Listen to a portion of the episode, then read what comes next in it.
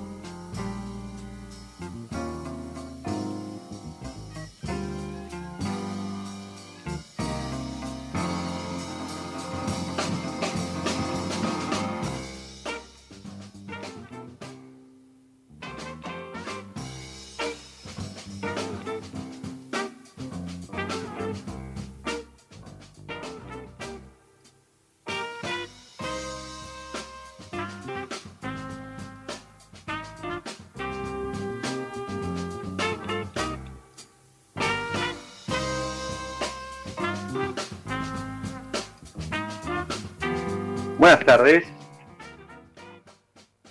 ¿Cómo andan? Bienvenidos a un nuevo espacio, un nuevo recreo. Esta, esta pausa que hacemos episodio a episodio para compartir, para disfrutar de, un buen momento. Y mm, vamos a estar conociendo otro lado respecto de, la industria del vino, algo que viene avanzando muy a, pasos agigantados y mm, Vinventions nos, nos presenta, nos acompaña eh, de la mano de Dizzy Gillespie y Matrix, este, este enorme tema, ya un clásico del jazz, para darle la bienvenida a alguien que nos va a contar, nos va a llevar de la mano para conocer un poco más de esa matriz viva que Bodega Argento está desarrollando junto a sus viñedos. Bienvenida, Cecilia Costa, a mi lado Hola Diego, hola a todos, muchas gracias por la invitación. No, por favor, muchas gracias a vos por, por el tiempo. Eh, pido disculpas a vos y a, los que están del otro lado eh, conectados, tal vez hace algún rato esperando que comenzara eh, este episodio, pero bueno, hubo algún, algún tema técnico ahí, tal vez el, audio no sea al que los tenemos acostumbrados, pero bueno, nada que una copa de vino y una charla relajada y recorrer, en este caso, los viñedos de la mano de, de Ceci, que es quien está a cargo de la, agronomía de, de Grupo Avinea en Argentina, pero puntualmente hoy vamos a estar enfocándonos en Bodega Argento. ¿Es así, Ceci? Exacto. Eh, yo soy gerente agrícola de todos los viñedos que tenemos en Bodega Argento. Tenemos 322 hectáreas en Mendoza y 50 en la Patagonia. Eso por ahora, ¿verdad? Uf, me pusiste en un compromiso, sí, sí. Por ahora tenemos, no solamente en un compromiso, sino en un mega desafío para todo el, equipo eh, agrícola. Eh, al 2025 tenemos ya un plan de duplicar nuestras hectáreas plantadas en Mendoza, llevando a una superficie de aproximadamente 655 hectáreas o tal vez más.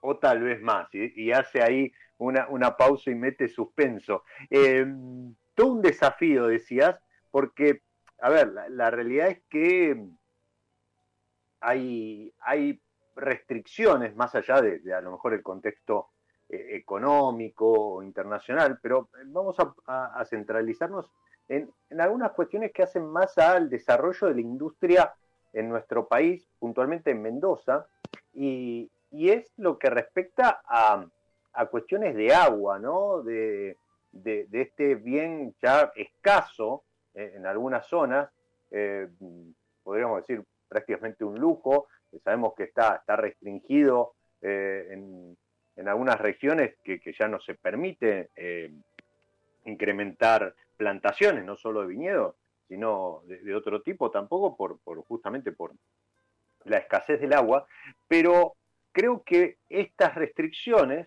van de la mano, bueno, y además sumándole temas de, cambio climático y demás, pero eh, entiendo que van de la mano de eh, esto que mencionaba en la presentación, esta matriz viva que Bodega Argento ha desarrollado con algunas instituciones, ¿no?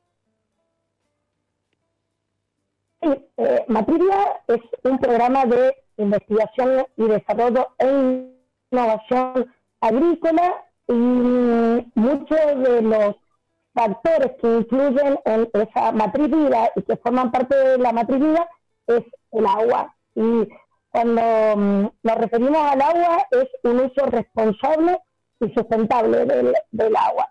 También el uso responsable de los recursos como son el suelo, eh, la energía y obviamente todo el manejo vitícola que viene acompañado eh, en este esquema la parte climática, los factores eh, ambientales que también influyen en el desarrollo de nuestros videos.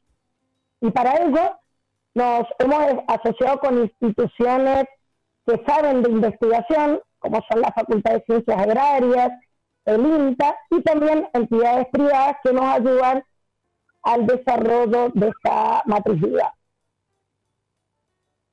¿Cómo, cómo fue? Eh, esta asociación? O sea, ¿por qué ustedes terminan em, recurriendo a, estas instituciones, a, la Universidad de Cuyo, bueno, a la Facultad de Ciencias Agrarias, em, está, entiendo, Bodegas de Argentina también involucrada ahí con, algunos protocolos y demás. Em, yo les comparto a los que están ahí del otro lado, la semana pasada tuve el placer, el lujo el agite de ir y volver en el día a, Mendoza, pero estuvimos recorriendo un poco del trabajo que está haciendo Bodega Argento, conociendo de, primera mano y en el lugar, no solo de la teoría, esto que nos comparte Ceci. Y vos ahí en, la charla mencionabas algo eh, súper importante, porque también eh, es reconocer eh, limitaciones de, de otro tipo. Y vos decías, eh, hay algunas cuestiones en las cuales nosotros no somos especialistas.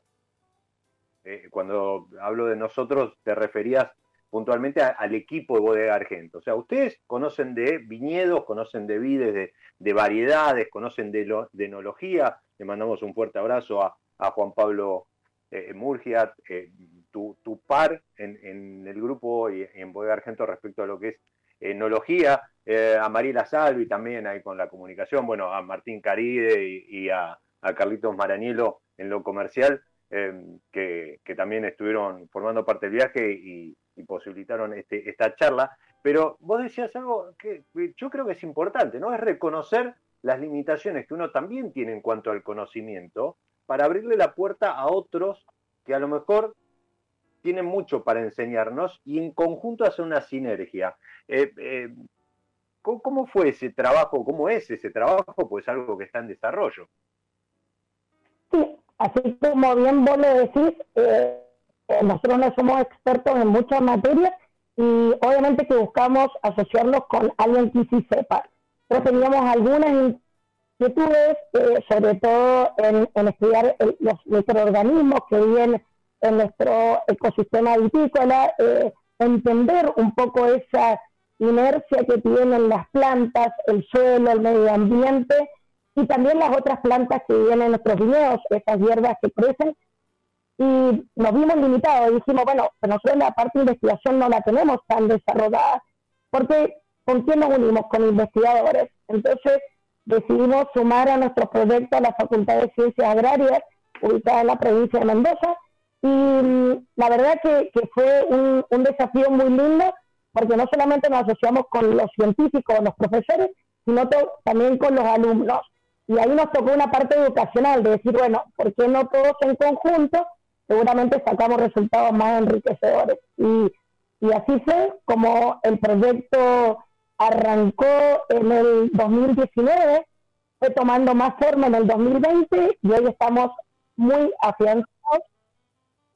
Y también sumamos al, al equipo al INTA.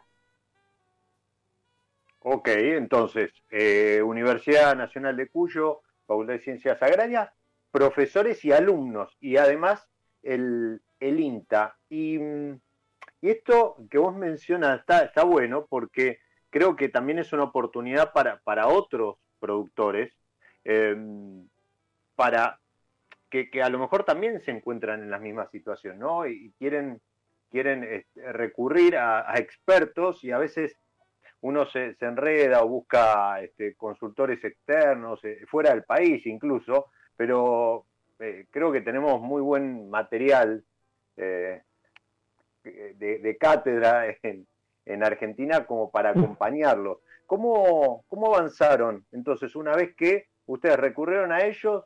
Que le, fueron con alguna propuesta, le, fueron con una problemática y en conjunto analizaron soluciones? Mira, le fuimos con una inquietud. Principalmente queríamos tener más diversidad de flora en nuestros viñedos y el desafío que le eh, pusimos, a, en este caso a la Facultad de Ciencias Agrarias, fue, bueno, queremos flores vistosas que se encuentren en nuestros viñedos, pero que se adapten a este ecosistema vitícola de Mendoza, obviamente, que fue que se adapten a, a, sequía, que sean vistosas, que atraigan insectos, que se adapten a labores agrícolas. Y así le empezamos a dar forma y aparte le sumamos, necesitamos que sean orgánicas. bueno, entonces ellos también empezaron a investigar de cómo hacer plantas orgánicas. Eh, y bueno, por eso dije, el, el, todo comenzó en el 2019, pero empezó a tener forma en el 2020. Después fue convocar a estudiantes que se quisieran sumar al proyecto. Bueno, y, la verdad que fue muy lindo porque eh, este proyecto fue mutando, ¿ah? se fue transformando, se fue agrandando con las inquietudes de ellos, con las nuestras, y hoy es un, proyecto que está muy establecido y sigue avanzando, se sigue multiplicando. O sea, no solo le fueron con inquietud, sino que fueron con pretensiones, ¿no? Porque además de las plantas tenían que ser orgánicas y con determinadas características. Eh, no sé con quién comentaba a la vuelta del viaje, le decía, no, porque no sabes, o sea, fueron buscando flores que cumplen determinadas funciones para plantar entre las líneas. Y alguien me decía, ah, porque eso le agrega aromas al vino. eh, yo te hice una pregunta similar este, respecto a esto de, que muchas veces se, transfieren algunas propiedades. Bueno, no sé, los que estamos en el mundo del vino siempre eh, encontramos algunas cuestiones tales como jarilla, por ejemplo, aromas eh, de herbáceos de, la zona, del lugar, en, en, los vinos. Pero vos acá hablaste de otra cosa, hablaste de plantas orgánicas, flores, que atrajeran eh, animales, ¿no? Otros organismos. Entonces, tenemos, eh, por un lado, el agua, por otro lado, eh, obviamente, la vid, y ahora ya estamos hablando además de organismos en el viñedo. Sí, digamos, son organismos que se pueden ver a simple vista, como son abejas, mariposas, hasta pájaros, y otros que no vemos, pero son hiper importantes para el desarrollo de la vida. Entonces, los que vemos a simple vista son fáciles porque son vistosos, pero hay otros microinsectos que son muy interesantes que también hacen que se haga un equilibrio ecosistémico. Pero también, ¿cuáles son los insectos? Y ahí llamamos al INTA. Le decimos, mira, tenemos una flora muy diversa en nuestro video, pero queremos saber qué atrae, qué beneficio ecosistémico nos puede llegar a traer. Y ahí se sumaron investigadores, abrimos una nueva línea de investigación que son diversidad de artrópodos en viñedos orgánicos. Es un nombre re científico, pero simplemente significa ver cuáles son los insectos que están presentes en nuestros viñedos. Y mm, así encontramos que atrae una gran diversidad de insectos, no solamente aéreos, sino también eh, subterráneos.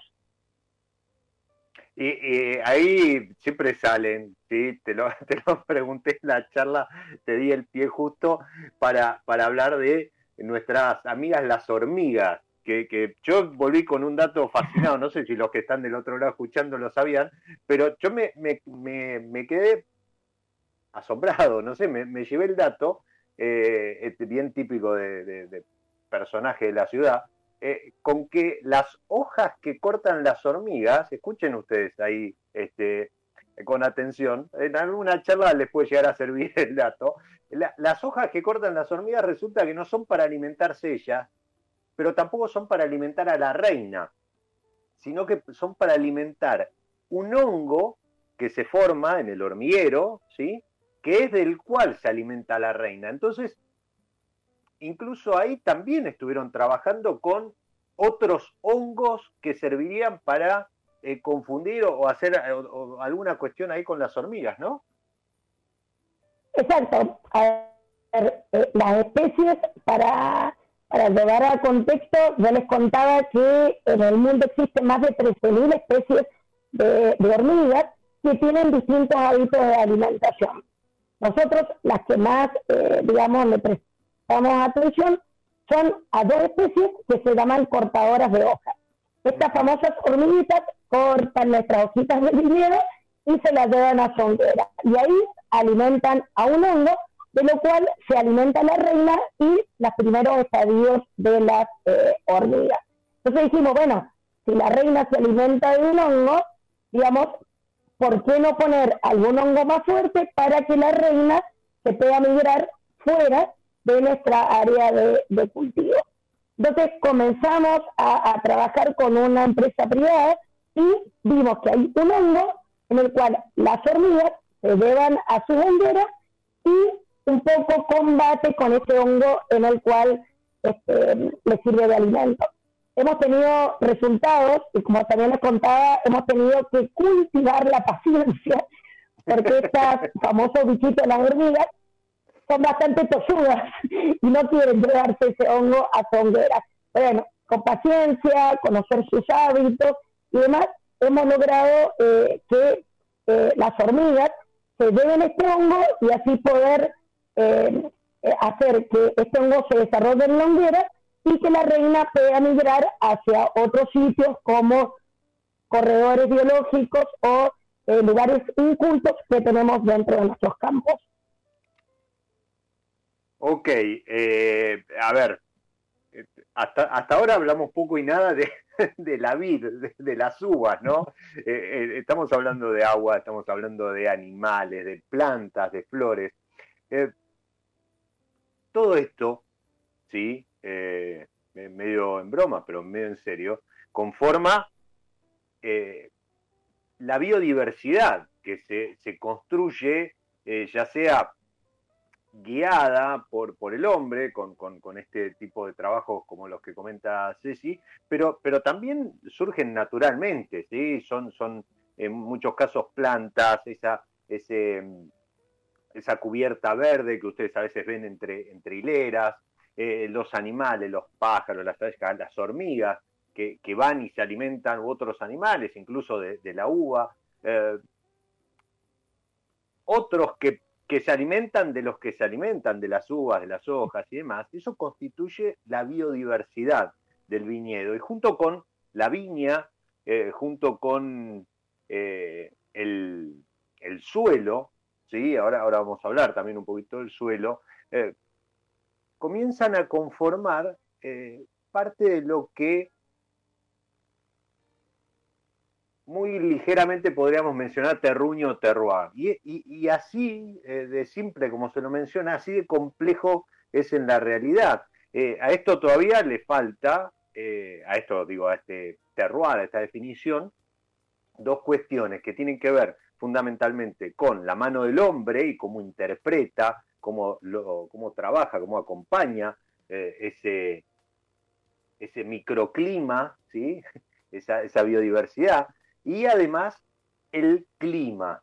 Eh, ¿cómo, cómo, los ha acompañado el clima y qué, consideraciones, eh, Ceci, en esta matriz viva que conforma todo esto que acabo de mencionar, eh, qué consideraciones tienen eh, de acá en más para avanzar con este plan de crecimiento de viñedos que mencionábamos al principio?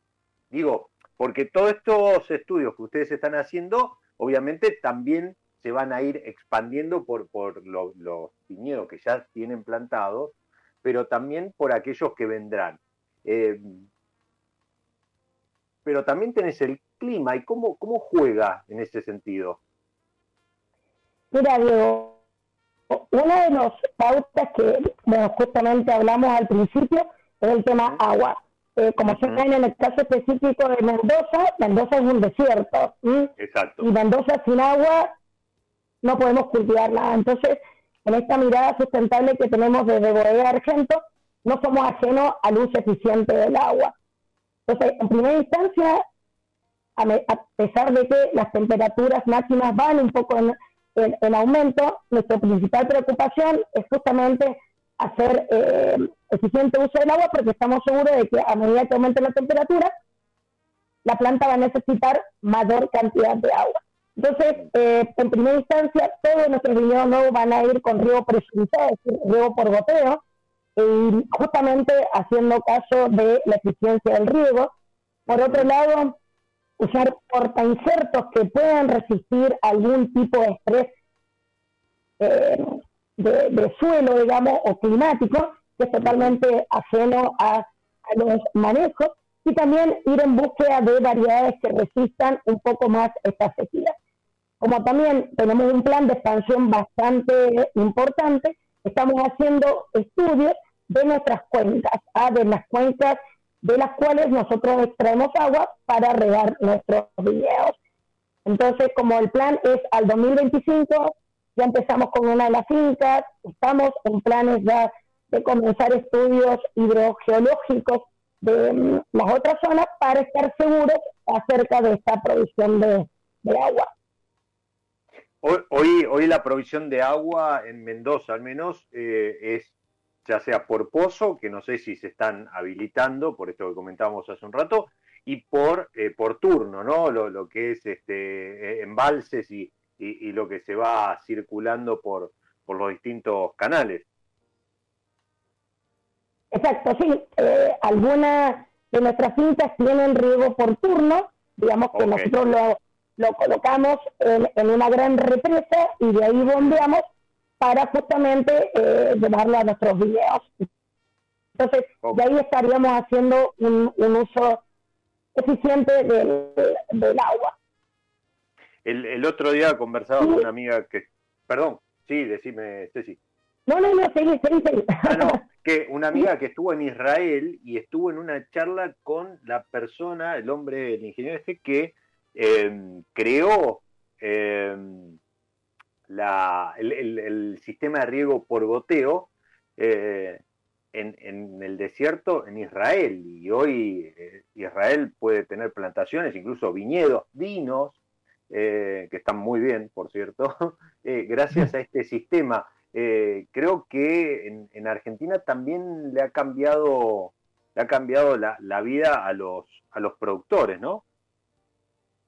Sí, totalmente. Es más, de hace varios años la provincia también viene incentivando este uso eficiente del, río. Sabemos que en general la agricultura es quien más consume agua y obviamente somos responsables de hacer un uso eficiente. Entonces, eh, en nuestro caso, cada uno de los sitios que tenemos eh, plantados hoy eh, se riega en forma distinta, haciendo este caso a su parte climática, a su textura de suelo, a la necesidad de Madrid porque todos los sitios requieren distintas necesidades, obviamente atendiendo a factores climáticos. Entonces, dentro de nuestros viñedos, uno de los cuales estuviste eh, visitando la semana pasada, es, un, es un viñedo de 230 hectáreas que tiene cinco estrategias distintas de riego, porque tiene cinco texturas distintas de, de suelo. Entonces, bueno, estamos muy abocados a a, luz eficiente. Eh, si no haríamos uso eficiente, no nos podríamos expandir. Cuando decís cinco estrategias, ¿eso se programa con, algún sistema? ¿Cómo, cómo trabajan? ¿Cómo, cómo, cómo traducís esas cinco estrategias después de haber analizado los suelos, la permeabilidad, sobre todo el suelo? Eh, entiendo también pendiente, ahí en Agrelo la pendiente es muy notoria. Eh, fuimos hasta prácticamente lo más alto de Alto Agrelo y de ahí hacia abajo se ve muy, muy clara la, pendiente en el viñedo, la finca Grelo de Bodega Argento. Pero digo, ¿esto, esto lo, programan con, algún, con alguna tecnología? Mira, usamos tecnología, eh, usamos personas, porque obviamente muchas veces algunos sensores de humedad que tenemos, las estaciones meteorológicas, con también la que contamos, nos cuenta una partecita del cuento pero vamos al viñedo, observamos cómo están nuestras plantas, el crecimiento que están teniendo, si el crecimiento es óptimo, si es el adecuado, eh, si necesitan mayor cantidad de agua o no. Entonces, a tu consulta, Diego, usamos muchas herramientas. Y mm, ahora en este último tiempo, justamente vos decías que los israelíes son los que los que trajeron la punta de lanza en cuanto al riego por goteo, bueno, hoy nosotros nos estamos asociando con una empresa no israelita, sino eh, de otra nacionalidad, en que nos brinde la mayor tecnología para poder hacer mayor uso eficiente del riego. Y esta tecnología implica poder tener sensores de humedad con el suelo, sensores de este, transpiración de las plantas, que nos va a dar otras herramientas para poder eh, em, usar el riego eh, en forma eficiente en forma aún más eficiente, podríamos decir. Exacto, perdón, perdón, me corregiste, aún más eficiente. La verdad que incluso hoy eh, en Mendoza es un día muy caluroso y en cuanto a caluroso me refiero a temperaturas por encima de los 28 grados, humedad relativa muy baja, que eso hace que las plantas transpiren. Son episodios que ocurren bastante este, frecuente en esta época del año nos dedicamos a mirar las plantas. Bueno, la humedad del suelo es correcta, pero ¿qué nos dice la planta? Bueno, la planta nos dice que necesita agua. Bueno, miramos. Y ahí eh, hoy nos hemos pasado en tres viñedos midiendo con la persona que es responsable de I+D agrícola y entendiendo e interpretando nuestros, nuestros suelos. Ok, eh, no me quiero, igual voy a volver a eso que acabas de mencionar de I más D agrícola, pero eh, algo que, mm, que, quería eh, preguntarte, porque lo, mencionamos la semana pasada, eh, vos fijate, la semana pasada estabas comentando que eh, iban a estar atentos a tema de heladas. Y hoy estás hablando de eh, temperaturas por encima de los 28 grados, baja humedad y demás.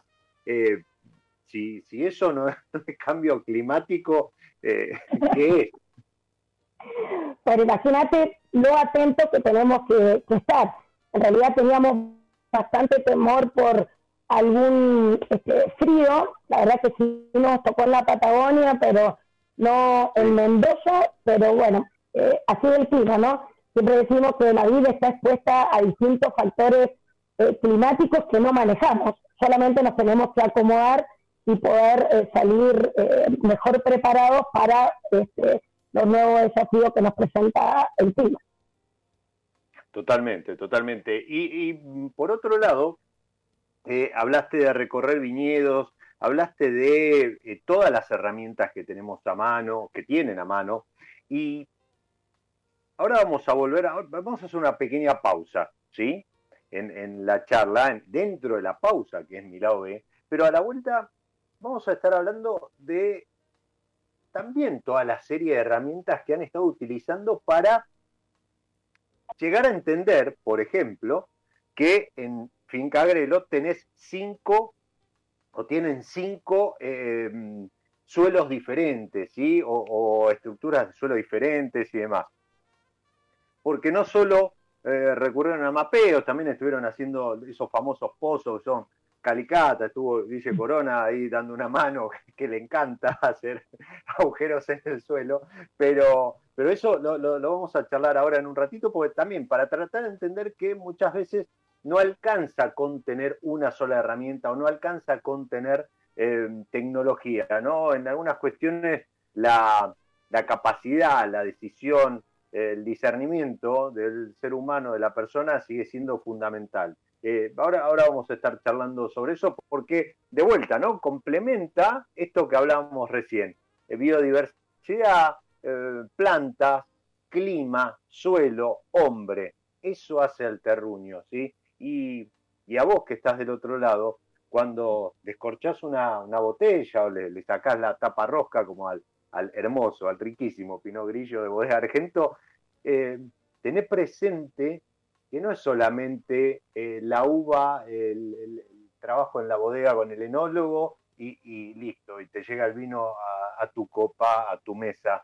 Eh, no, hay, hay mucho detrás, hay mucho detrás, pero particularmente un tiempo a esta parte hay mucho, mucha investigación, mucho eh, trabajo de campo, mucho, mucha captura de conocimiento y aplicar conocimiento, pero sobre todo en cuestiones que cada vez se escuchan más biodiversidad, lo mencionamos, eh, también está todo el tema de sustentabilidad, de, uso responsable del agua y de otros recursos. Ahora vamos a seguir charlando de todo eso, pero tenlo presente en tu próximo descorche, ¿sí? Pues no, no, no siempre es tan simple como nuestro amor por el vino, nuestro romanticismo nos, nos hace pensar. Y decía, Ceci, Dame unos minutitos, vamos a escuchar algo de, música de, la mano del Vasco, a quien le mando un abrazo a la distancia y le agradezco el aguante hoy, particularmente de lo técnico. Y vamos a, a jugar con, la gente de San Felicín, como lo hacemos en cada episodio, en esto de maridar, hacer un acuerdo, eh, enlazar algunas de las variedades que, que tiene San Felicien en sus etiquetas que elabora con algo de música. Y para hoy elegí el Cabernet Franc y esa nota de casis tan particular.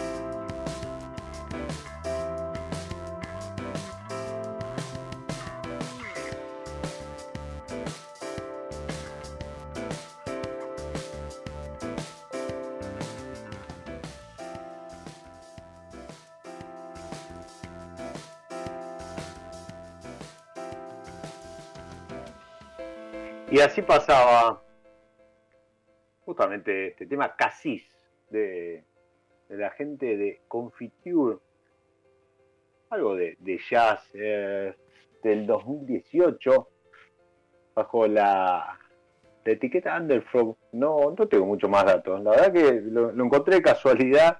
Eh, recién le contaba por el aire a, Ceci, eh, produciendo el programa, a veces uno descubre música muy buena, pero poco conocida, poco difundida, que tal vez, no sé, incluso tal vez alguna, alguna de las plataformas que, solemos utilizar para escuchar música no, no la tenga. Y así pasaba, justamente, Confiture haciendo casi para acompañar el Cabernet Franc de San Felicien o este Argento Single Block Malbec 2019, hoy por hoy el vino ícono de la bodega, y digo hoy por hoy porque no solo Bodega Argento se va a estar, ya empezó a expandir sus viñedos, sino que también hay algunas cositas que pronto, pronto van a salir al mercado, van a salir a la luz.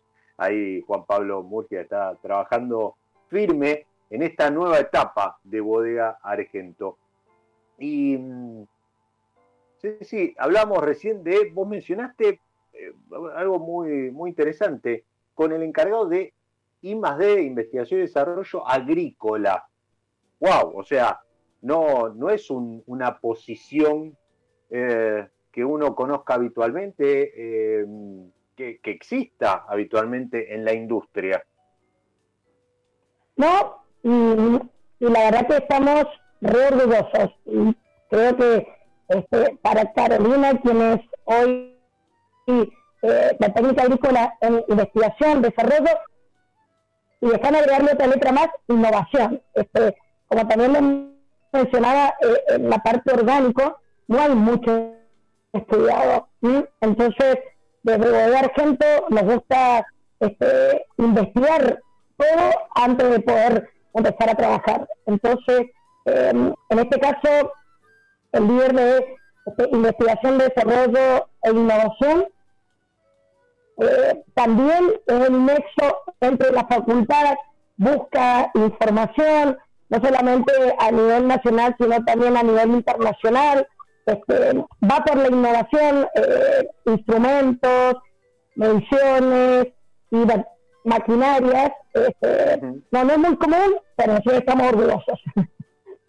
Qué, qué, qué lindo, qué lindo. A ver, porque es también no, no, no solo darle oportunidad a, un área de, de que hoy cada vez es más común en, las, bodegas, eh, pero además enfocado en esto, ¿no? Habla de la importancia que hoy cumple en la industria eh, lo agrícola, el viñedo. Recordemos que hace 20, 25 años atrás el, vino, un poquito más a lo mejor, el vino se, se hacía en, la bodega, ¿no? Eh, eh, uno podría, podría imaginar al enólogo, como digo siempre, ¿no? Sentado en una barrica esperando que llegara la uva para empezar a trabajar, para empezar a hacer el vino. Hoy el viñedo es protagonista, ¿sí? El vino nace en el viñedo, incluso eh, el rosado de, de Bodega Argento, que ya está saliendo al mercado,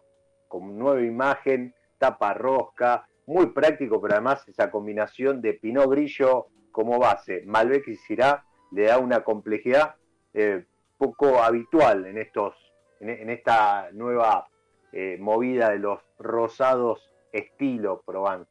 Eh, pero, pero muy, muy rico. Incluso en, algún momento me pareció que era hasta más clarito, ¿sí? Más, más transparente que el propio Pinot Grillo. Pero decía, Juan Pablo mismo mencionaba que este rosado nace en el viñedo, que tienen un, un pequeño cuartel, un bloque ahí dedicado a la fruta que va a dar origen al rosado. Y eso habla de la importancia, pero si además le agregas un área de I más I más D agrícola, eh, cobra total sentido. Pero además tienen algo que me llamó la atención, conversando con, Cecilia ya en el cierre de, ese, de ese viaje alocado, pero súper interesante y súper disfrutable, que tienen un eh, gerente, puede ser, de sustentabilidad. Tenemos un líder de sustentabilidad. Líder, líder de sustentabilidad.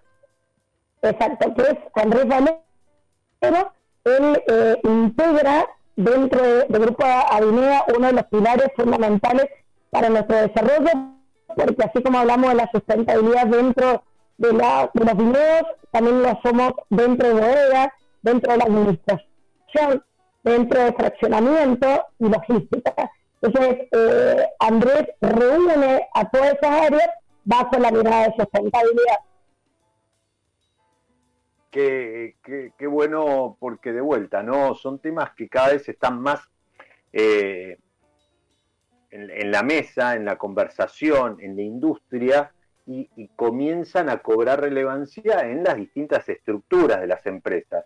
Eh, hoy eh, es un líder, pero en cuanto entiendo, ¿no? Este Argento junto con, con, el resto del grupo empiece a crecer, bueno, eh, habrá algunas cuestiones de las que mencionamos hace un rato, como el tema del manejo del agua, como el tema de, residuos y demás que van a cobrar importancia. Eh, y, eso es importante lo que acabo de decir. El tema de residuos lo mencionaste al pasar, pero ¿cómo, cómo están trabajando eso?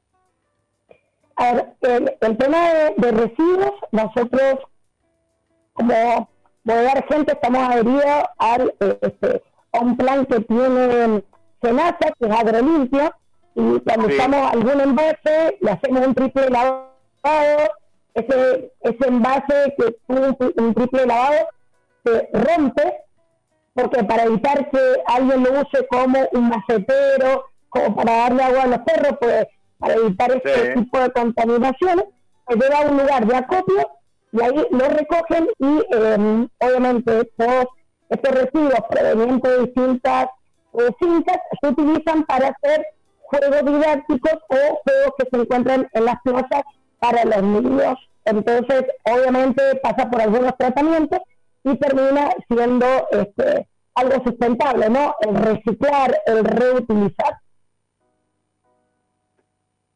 Y, y si bien no conforma eh, esta, no conforma, no forma parte de esta matriz viva que mencionábamos, ¿no? Con que presentábamos el, episodio, pero creo que es un eslabón importante en, en, cuanto a cuidar el medio ambiente, ¿no? Que sí, el medio ambiente eh, forma parte con, su clima, con, esta biodiversidad y demás. Eh, sí, eh, se nos está yendo el episodio, ¿sí? Pero yo reservé para el final a lo mejor una, una pregunta un poco más, más personal. Y hablamos en, ese, en ese viaje, en, el almuerzo, un poco de tu recorrido. Y, quería preguntarte, em, ¿qué, notas en tus años de, de, agrónoma, ¿sí? de, de, agrícola? Eh, ¿Qué ha cambiado en la industria? Mira, yo creo que una de cosas eh, o los puntos que más ha cambiado es mirar el dinero como un todo. Digamos, no es solamente la planta de vid ahí parada produciendo, sino eh, ver un poco más allá, digamos, ver este, los insumos, los recursos que utilizamos para hacer productividad También veo que, que ha cambiado también la mirada de los trabajadores, digamos, los trabajadores forman parte de este ecosistema vitícola.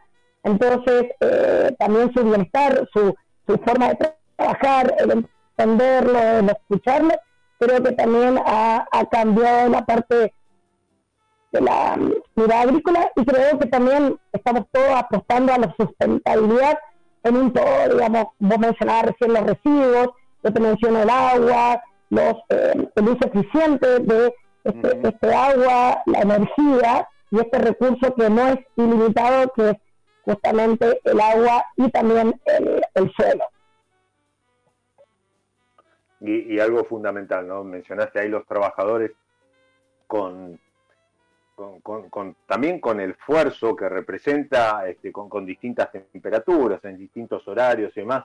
Ustedes, eh, como parte del programa, también eh, ponen mucha atención, eh, lo mencionabas, ¿no? En la salud del trabajador de, aquel colaborador que, sin él, más allá de la mecanización y demás, lo, lo, mencionamos hace un rato, es como que el hombre siempre tiene que estar, ¿no? Porque hace su aporte, más allá de la tecnología o lo que podamos reemplazar en parte, pero siempre hay una cuestión eh, que, que, va a estar cubierta por el hombre porque es imprescindible y aparte forma parte de esto que mencionamos habitualmente, lo tenemos incluso en algunas etiquetas, ¿no? El terroir, el terruño.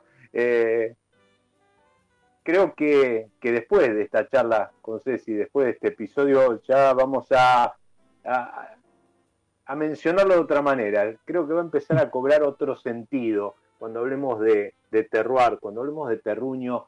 Ya no vamos a estar solamente pensando en la vid, en, en el enólogo, en el ingeniero agrónomo y en el clima o el lugar. Eh, hay un montón de otros componentes que muchas veces quedan invisibles pero son fundamentales para el desarrollo y que esto, ¿no? Esto de, de, conocerlos, de aprender de ellos, de interpretar qué, qué, hacen allí o qué tienen para dar, eh, es eh, una parte fundamental para que después eh, el éxito, en nuestro caso la botella de vino, el descorche y, y lo que ello signifique, llegue a buen puerto.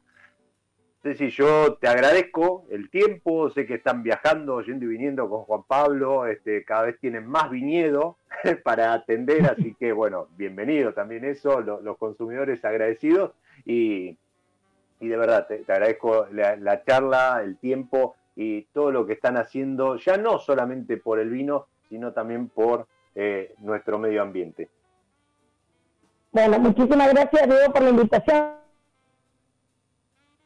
un no, pero estamos muy atentos a, nuestros, a nuestras labores. Ya lo, pero ya lo muchísimas gracias. bueno, gracias por la invitación.